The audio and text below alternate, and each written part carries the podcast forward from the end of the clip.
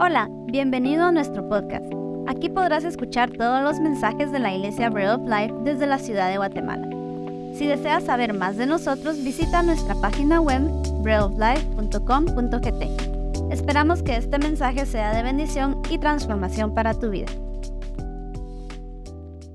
Bueno, esta es la segunda vez que, que estoy acá al frente. El pastor Esteban me dio la oportunidad de estar hoy acá con ustedes. Y estoy muy feliz, muy contenta de verlos. Hoy es un día bastante especial porque ya vamos a empezar la Semana Santa. ¿Y quiénes van a ir de vacaciones? Que me levanten la mano. por allá, internacionales. Em, qué alegre, ¿verdad? Y por mucho tiempo la Semana Santa para mí siempre fue así de vacaciones y, el descanso definitivamente es algo bueno. Algunos tal vez no descansan. Em, yo hasta el miércoles empiezo mi descanso, pero conforme han pasado los años, yo he ido entendiendo la Semana Santa de una forma diferente. Y cada año que pasa, pues, pues eh, yo voy comprendiendo cosas que antes no las entendía, ¿verdad? Y esto ha sido porque pues he ido cada vez em, metiéndome más en la palabra del Señor. Hoy quiero aprovechar que estamos en un domingo a la cual se conoce como Domingo de Ramos para que hablemos un poco de esto. En este domingo, em, que para empezar el nombre Domingo de Ramos a mí antes se me hacía así como bien católico, así muy muy religioso, ¿verdad? Y, era así como, pues eso no va conmigo porque yo soy cristiana. Pero he entendido que hay algo que Dios nos quiere hablar por medio de esto. Y este domingo, como dijo Ever, conmemoramos cuando Jesús entra a Jerusalén. Me imagino que muchos han visto ahí eh, las imágenes de que Jesús va en un burrito y no sé si hay alguna imagen por ahí, pero hoy es ese día. Vean ahí que van en el burrito y las, las palmeras, las ramas. Y mm, cuando Jesús entra a Jerusalén en esta ocasión, básicamente esta entrada que él hace es el principio del fin. Sí, el, el principio del fin, porque en los próximos días lo que pasaría es que Jesús iba a ser traicionado, Jesús iba a ser enjuiciado, Jesús iba a ser crucificado. Y mm, la entrada de Jesús a Jerusalén coincidía justamente con la Pascua. En aquel entonces, la Pascua se celebraba para recordar lo que Dios había hecho con los israelitas en Egipto. Y quiero que hablemos un poco de esto. Durante este mensaje vamos a estar yendo y viniendo en el tiempo. Entonces vamos a ir hasta Egipto, luego vamos a ir de nuevo a Jerusalén y luego vamos a, pasar a este tiempo actual. Entonces, recordando, en Egipto, los israelitas estaban siendo esclavizados por el faraón, el faraón de Egipto. Y obviamente Dios no quería esto para su pueblo. El plan de Dios era que los israelitas pudieran vivir libres, sin opresión, que fueran este pueblo increíble por medio del cual él mostraría a las personas quién era él. Y no estaba pasando eso porque los egipcios los estaban esclavizando. Entonces, Dios le habla a Faraón varias veces y le dice, deja ir a mi pueblo. Y Faraón obviamente no le convenía esto porque eran sus esclavos y, él no quiere dejarlos ir. Hasta que Dios decide mandar diez plagas. No sé si algunos recuerdan esto en la escuelita bíblica, ¿verdad? Que lo aprendimos un montón y, son varias plagas hasta que en la décima plaga Dios dice, bueno, con esta el faraón los va a dejar ir. Esta plaga consistía en que Dios iba a enviar al espíritu de la muerte, a un espíritu de muerte. Iba a pasar por todos los hogares y tomaría a los primogénitos de cada familia. Sabemos que en aquel entonces la primogenitura era algo súper importante para ellos. Entonces, obviamente nadie quería que esto sucediera. Y viene Dios y le dice a los israelitas, esto va a pasar, pero si ustedes hacen lo que yo les digo, podemos detenerlo. Y eh, Dios les da la solución a los israelitas, les dice en Éxodo 12, del 5 al 9, Dios les explica cómo es que ellos van a evitar que la muerte llegue a sus hogares. Y dice, tienen que escoger, el animal que escoja, tenían que escoger un animal, puede ser un cordero o un cabrito de un año y sin defecto, al que cuidarán hasta el 14 del mes, día en que la comunidad de Israel en pleno lo sacrificará al caer la noche. Tomarán luego un poco de sangre y la untarán en los dos postes y en el dintel de la puerta de la casa donde coman el cordero. O sea, Dios siempre es súper específico y dice, deberán comer la carne esa misma noche, asada al fuego y acompañada de hierbas amargas y pan sin levadura. No deberán comerla cruda ni hervida, sino asada al fuego junto con la cabeza, las patas y los intestinos. Imagínense a mí siendo vegana, ¿qué, hubiera hecho? No sé, no quiero pensarlo. Y, y continúan, no deben dejar nada. En caso de que algo quede, lo quemarán al día siguiente. Comerán el cordero de este modo, con el manto ceñido a la cintura, sandalias puestas, la vara en la mano. Se trata de la Pascua del Señor. Entonces vemos como Dios es súper específico y siempre ha sido muy específico. Y entonces los israelitas que obedecieron esto, pues obviamente no perdieron a sus primogénitos. Y el faraón, después de esta plaga, decide dejar libre al pueblo de Israel, ¿verdad? Em, hacia la tierra prometida que Dios les tenía preparada. Entonces, cuando los judíos, vamos al tiempo cuando está Jesús, cuando los judíos celebraban la Pascua, básicamente ellos recreaban toda esta escena buscaban un cordero, eh, lo asaban, lo no sé qué, o sea, era así como lo dijo Dios en ese momento, porque era una celebración para ellos. Era una celebración de que Dios los había liberado. Entonces, cuando Jesús va entrando a Jerusalén, él estaba en Betania antes, su deseo es poder ir a esta ciudad a celebrar la cena de Pascua. ¿Me están siguiendo hasta acá? Sí, va. Va. Entonces, Jesús quería celebrar esta Pascua con sus discípulos y les dice, vayan a buscarme un burrito porque voy a entrar en este burrito a Jerusalén. Y entonces Jesús viene, se sube al burrito y entra a esta ciudad, en donde hay miles de personas que lo reciben. Jesús está entrando, las personas se quitan sus mantos y lo, y lo colocan como una alfombra para que el burrito pudiera pasar cortan ramas de los árboles y las colocan en el piso también para que él pueda pasar. Por eso es que hoy se le dice, ¿qué? Domingo de Ramos. Entonces, em, a partir de que Jesús entra a Jerusalén, em, empieza la Semana Santa, porque entonces empiezan a suceder varios hechos que iban a marcar que él iba a ser crucificado, ¿sí? Por ejemplo, uno de los actos que suceden inmediatamente después que él entra es que Jesús llega al templo y ve que el templo está lleno de mercaderes y, Jesús se enoja y tira las mesas y el meme que tira la mesa. Eh, sucede eso, sucede que Jesús durante sus enseñanzas, que son enseñanzas que vienen de Dios, pero también es muy duro con los fariseos es tan duro, les dice, ustedes son hipócritas, ustedes oran, pero no les importan las personas. Entonces, todas estas cosas que van sucediendo marcan lo que le habría de pasar a Jesús.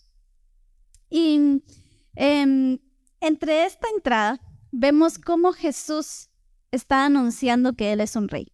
Pero en Zacarías 9:9 había una profecía y, y decía así, alégrate mucho, hija de Sión, Grita de alegría, hija de Jerusalén, mira, tu rey viene hacia ti, justo Salvador y humilde, viene montado en un asno, en un pollino cría de asna.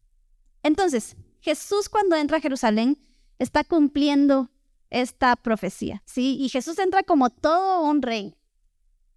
Pero había algo, y es que los, los judíos en ese entonces, que también estaban siendo oprimidos, por los romanos, así como en Egipto, ¿se acuerdan?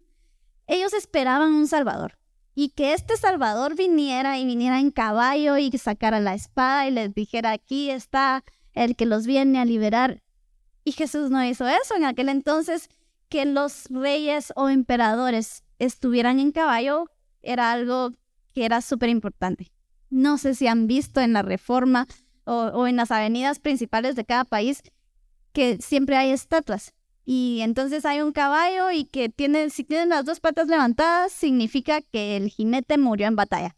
Y que si el caballo está en cuatro patas, significa que el jinete ganó la batalla. Entonces, vemos cómo ellos esperaban que Jesús entrara en caballos. Ellos esperaban que, que Jesús entrara dispuesto a hacer guerra para poder liberarlos. Y no es así. Jesús entra en un burro. En aquel entonces sí pasaba esto, los reyes y emperadores sí usaban los burritos, pero cada vez que ellos lo hacían era para anunciar que iban en son de paz. Entonces, lo que Jesús está diciendo cuando entra a Jerusalén es, no vengo a hacer guerra, vengo a traer paz. Y yo creo que esto habrá causado mucha confusión a los judíos porque ellos esperaban y anhelaban a un Salvador que los liberara de los romanos. Y no fue así. De hecho, em, vemos cómo Jesús empieza a hablar estas cosas que hasta cierto punto tal vez no les hacía sentido a ellos, porque Jesús viene y dice, em, si quieres ser el mayor, tienes que servir. Y Jesús dice, los últimos serán los primeros, y si te pegan en una mejilla, da la otra mejilla. Y los judíos eran así como, ¿qué onda? ¿Quién es este? Que yo quiero que les pegue a todos y me está diciendo que yo tengo que poner la otra mejilla. Y entonces creo que esta es la razón por la que los mismos judíos que recibieron a Jesús ese día, que le pusieron los mantos, que le pusieron los ramos, fueron los mismos judíos que un par de días después estaban pidiendo que lo crucificaran, porque se sintieron altamente decepcionados. Y otra cosa que me parece curiosa es que cuando Jesús va entrando, muchas personas se preguntan, ¿quién es este hombre? Y algunos dicen, este es el profeta. Y la verdad es que sí, Jesús fue un profeta prometido. Vamos de regreso a, Egipto. Cuando los israelitas salieron de Egipto, llegaron hasta el desierto del Sinaí. En el desierto, Dios les habló y les dijo que Él se les mostraría a ellos. Les dijo que se les iba a aparecer.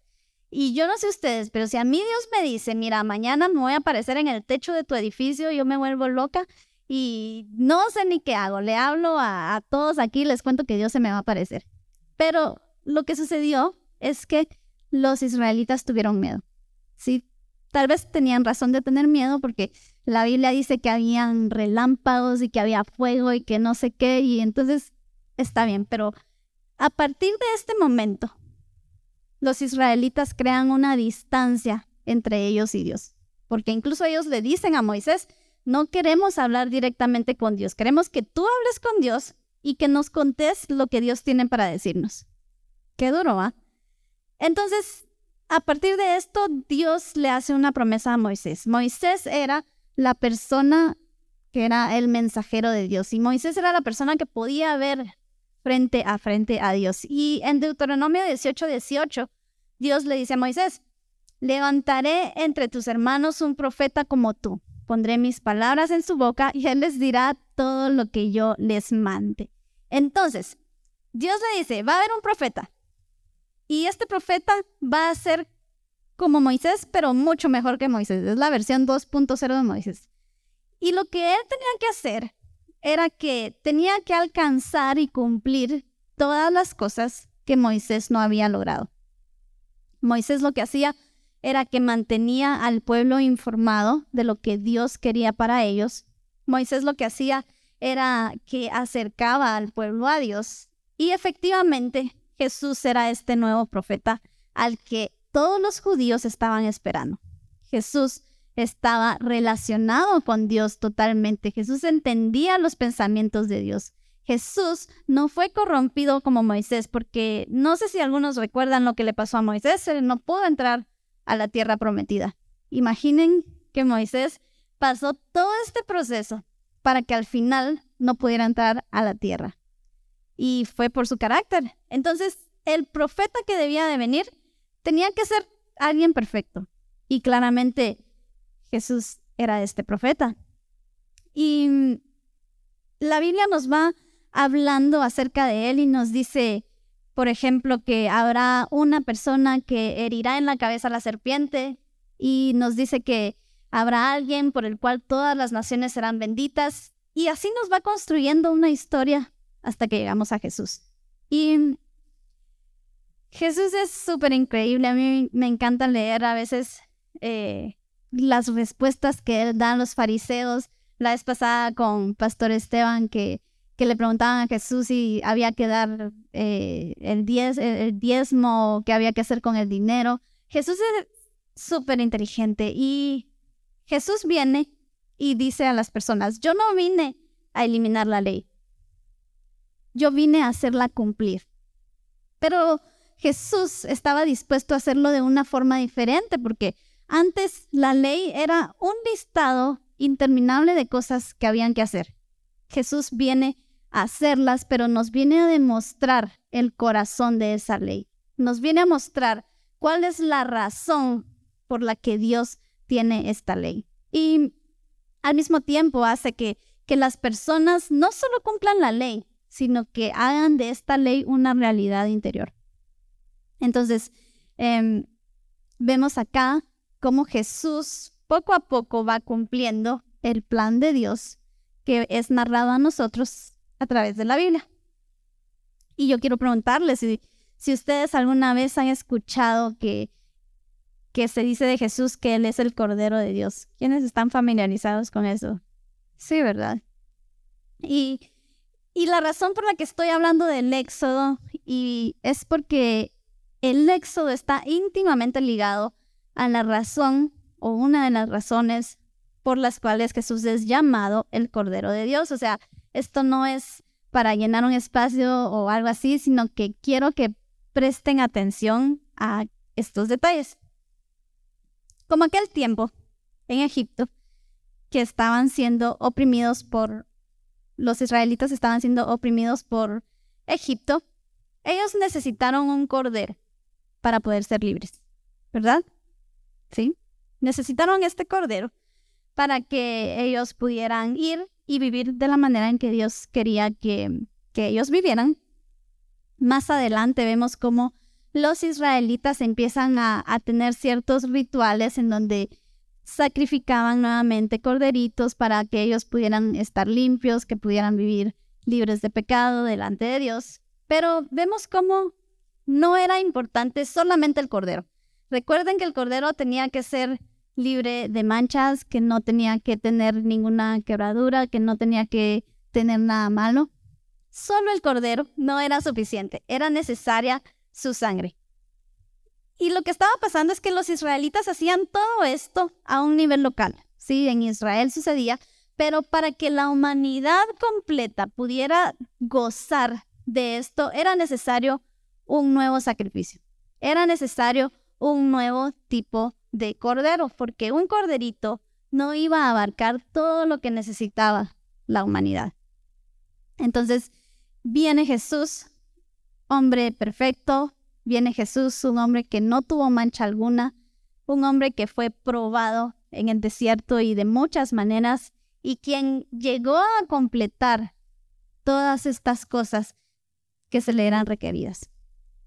Y Vemos cómo en la Biblia nos dice que, que antes de morir Jesús le dice a, sus discípulos, yo he anhelado y he deseado disfrutar esta cena con ustedes, esta última cena de Pascua con ustedes. Y la razón por la que sucede esto es porque Jesús anhelaba tener comunión con sus discípulos. No era otra cosa más que esto. Y vemos cómo Jesús normalmente nosotros estamos como muy identificados o tenemos en mente todo este proceso de la crucifixión, ¿verdad? Pero a veces no tenemos en, en crenta lo que sucedió antes. Jesús cuando entra a Jerusalén, él está consciente que él iba a morir.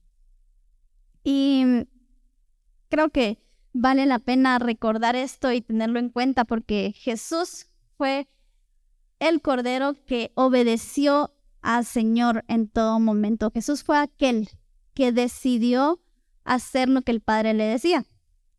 Y entonces vemos a Jesús compartiendo la Santa Cena con, con sus discípulos y en esta ocasión ellos definitivamente hicieron este, la cena, recordaron el momento en Egipto y pasó todo esto, pero cuando Jesús hace esta cena sucede algo nuevo, ¿sí? Y sucede que el curso de la historia cambiaría por completo para nosotros, porque entonces nosotros ya no haríamos las santas cenas como las conocían en aquel entonces, sino que nuestra santa cena sería diferente. Hoy quería aprovechar que tenemos el primer domingo del mes en donde todos juntos tomamos de la Santa Cena y quería aprovechar para que todos juntos pudiéramos tomarla sabiendo el significado que esto tiene ahora para nosotros. La Santa Cena que nosotros tomamos ahora indica el nuevo pacto que tenemos. Ya no apunta a aquello que había pasado en Egipto, ya no, ya no es un recordatorio para nosotros de que, em, de que nos liberaron de, de los egipcios, sino que es un recordatorio de que Jesús murió por nosotros. Y ahora nosotros en la Santa Cena ya no sacrificamos a un cordero, ¿sí? En aquel entonces sacrificaban el cordero, y hacían todo lo que ya sabíamos que hacían, pero ahora no tenemos que hacerlo porque nuestro cordero ya fue sacrificado. Nuestro cordero fue hecho em, un sacrificio vivo para nosotros. Y, recordamos lo que sucedió en aquella ocasión, como eh, cuando yo estaba haciendo este mensaje leía las cosas que padeció Jesús, porque nosotros como que ya lo tenemos en nuestra mente, pero recordarlo y leerlo, yo terminé llorando porque lo desnudaron. Y creo que cuando el cuerpo está desnudo es lo peor que te pueden hacer porque está, estaba Jesús ante personas que lo escupían, que no lo querían, que deseaban verlo crucificado y él aún así decidió hacer este sacrificio por nosotros. Y cada vez que nosotros hacemos la, la cena con, con Jesús, recordamos con amor y con gozo el sacrificio que Él hizo por nosotros. Y, y no solamente es este sacrificio que nosotros recordamos, sino que también recordamos y entendemos que próximamente habrá un banquete que vendrá. Y en este banquete estamos todos invitados.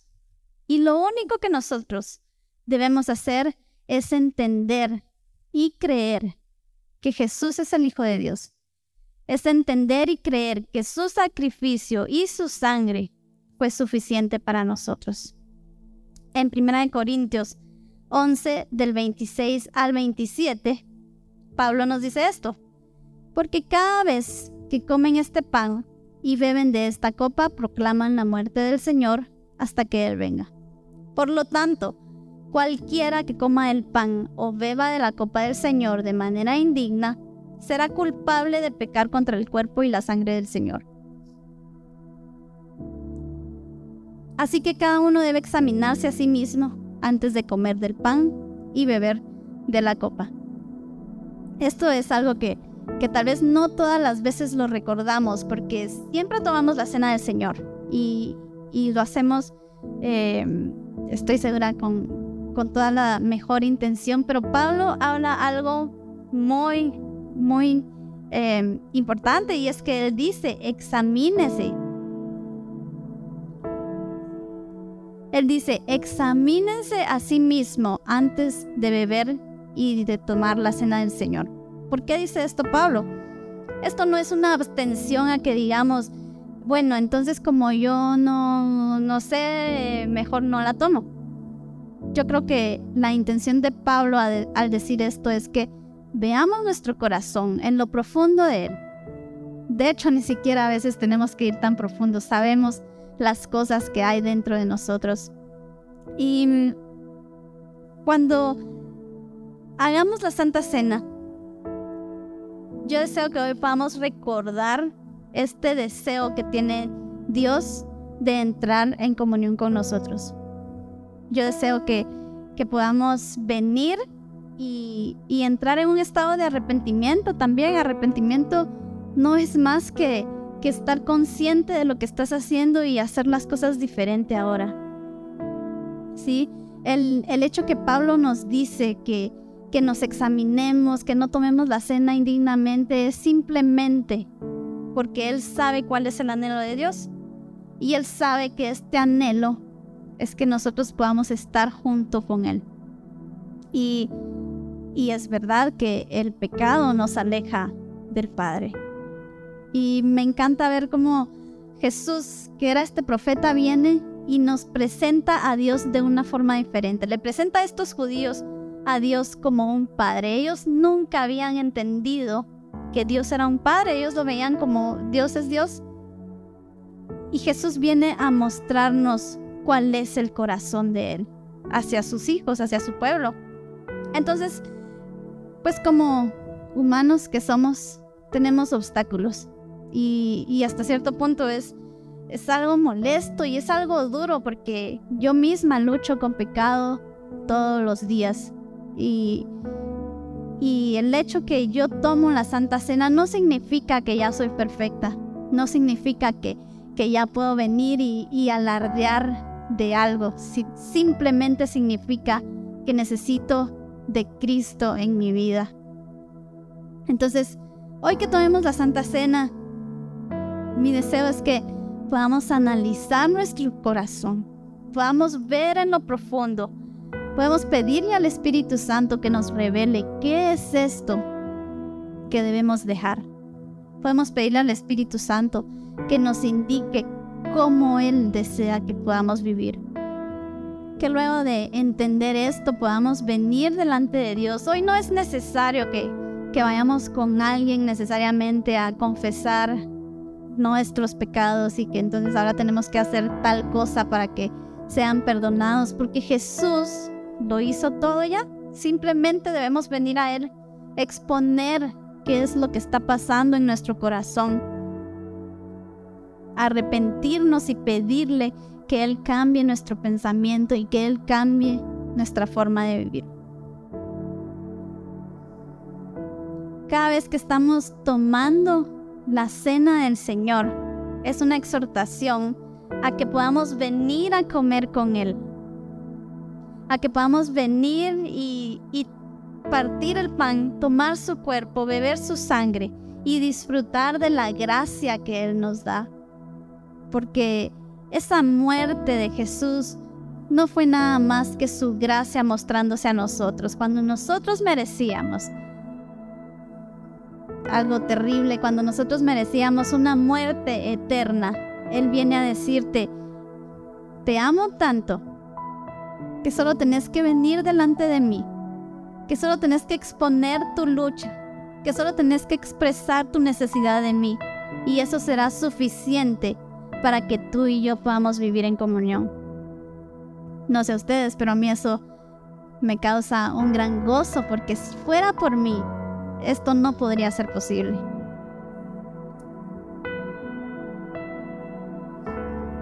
Así como Jesús anhelaba tener una última cena con sus discípulos en esta tierra. Él hoy anhela poder tener una cena contigo. Te voy a pedir que te pongas de pie y antes de tomar la Santa Cena, quisiera que, que puedas hablar con Dios, que que puedas decirle, Señor, aquí estoy. Decirle, Señor, he pecado, he cometido errores. Y decirle también que estás agradecido por su sacrificio y decirle que estás agradecido por lo que Él hizo por ti. Así como aquel cordero que fue sacrificado ese cordero que era limpio y sin mancha, ese cordero que era puro.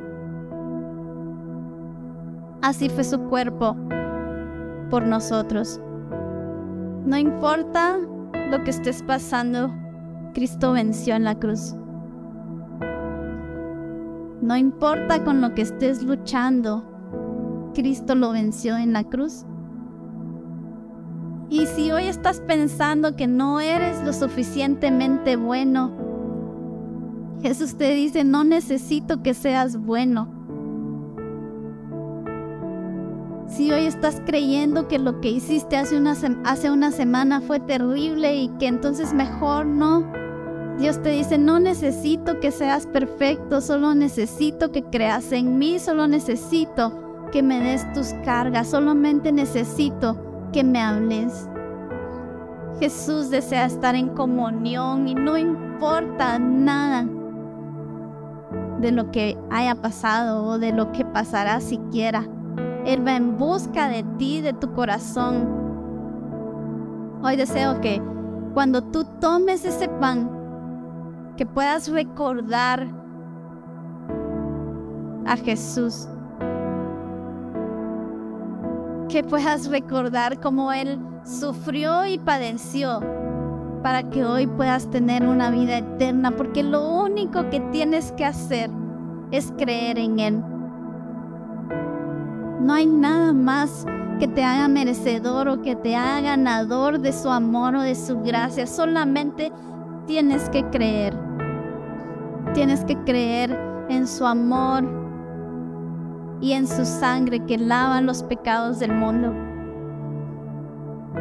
Cuando tomes esa, esa copa, copita de, de vino, de jugo, solamente recuerda cómo su sangre fue derramada por ti y cómo Él ya pagó todo. Así que quiero que recordemos este momento en que Jesús toma la copa, tomó, el pan y dio gracias.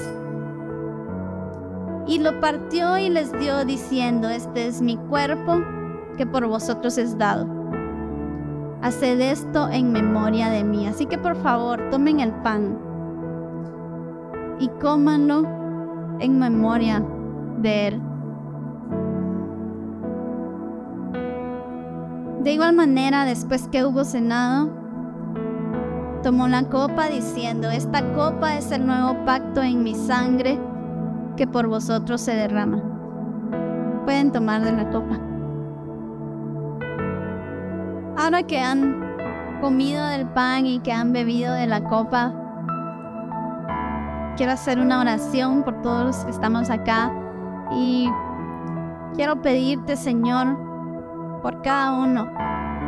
Padre, tú conoces los corazones, Padre, tú conoces lo que cada persona ha estado pasado, pasando. Y creo, Señor, que tú eres bueno y misericordioso para traer a los corazones lo que necesitan. Señor, si hay personas que hoy necesitan esperanza, tú eres esa esperanza, tú ya la diste, tú has vencido al mundo ya. Señor, si, si hoy hay personas que están sufriendo de ansiedad, eres tú quien trae tu paz y se mueve en medio de nosotros. Señor, si hay personas que están luchando con sus pensamientos, pensamientos que solo hacen mal, te pido que tú cambies estos pensamientos por gozo y cambies pensamientos por tu verdad. Te pido, Señor, si hay personas que están muy enfermas y creen que ya no hay nada más por hacer. Te pido, Padre, que tú hoy puedas hablar suavemente a su corazón y a sus oídos. Y que tú les digas, yo soy tu esperanza. Que tú digas, yo soy el que murió en la cruz por ti. Señor, si hay personas que creen que sus relaciones ya no funcionan, que sus relaciones ya no hay remedio, que tú puedas venir y decir, yo soy el que venció por ti. Yo soy el que renueva la tristeza por gozo, yo soy el que cambia tu llanto por alegría. Porque tú en esa cruz lo hiciste todo, Señor, porque tú anhelas estar en comunión. Y como un buen padre deseas que podamos ir delante de ti y exponernos por completo, que podamos ir delante de ti y decir, yo creo que tú puedes hacer algo hoy por mí, yo creo que Dios puede hacer algo por ti hoy. Yo creo que el Señor puede darte esperanza y puede darte paz. En estos tiempos es algo que necesitamos tanto. Yo creo que el Señor hoy te hoy en la noche te puede hablar por sueños. Yo creo que este Dios es el Dios que da vida. Es el mismo Dios que resucitó a Lázaro de la muerte. Es el mismo Dios que hoy puede soplar vida a tu corazón, vida a tu cuerpo, al cuerpo de tu familia. Y lo único que tienes que hacer es creer en su voluntad, creer en su sacrificio y creer en su sangre que todo lo hizo posible.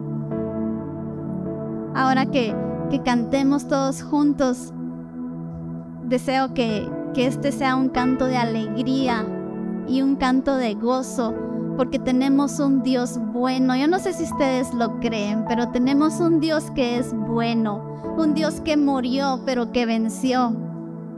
Un Dios que murió, pero que resucitó. Y si Él resucitó, es más que suficiente para poder nosotros entender cuál es su amor y cuál es su propósito. Y es más que suficiente para que nosotros hoy podamos salir de aquí llenos de esperanza. No importa nada más, es su esperanza la que nos mueve. Y es esta esperanza la que nos hace ir a las personas y decir, hey, yo estaba triste como tú y ahora ya no lo estoy porque tengo una esperanza. Él es suficiente para nosotros.